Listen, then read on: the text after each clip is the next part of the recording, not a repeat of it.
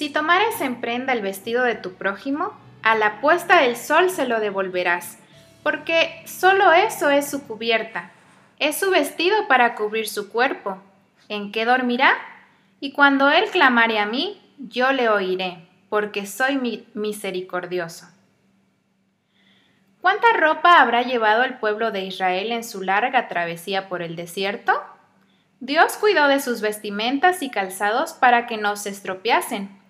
En un momento, dictó sus leyes de amor y cuidado para el prójimo e hizo esta pregunta.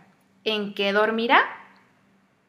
Había instrucciones claras acerca del jubileo, de las ciudades de refugio, de la responsabilidad social y de muchas cosas más. Con razón Balaam quedó impresionado al mirar el campamento y ver tanto orden, disciplina y prosperidad. Pero en ese momento Dios se preocupó por cómo iban a dormir.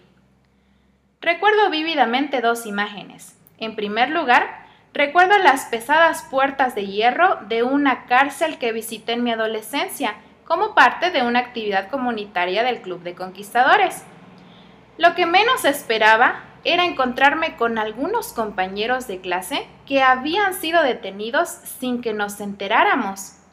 No puedo olvidar sus miradas de vergüenza, impotencia y dolor al reconocerme.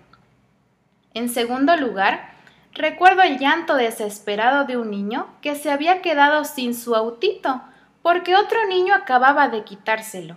Pero no era un llanto caprichoso.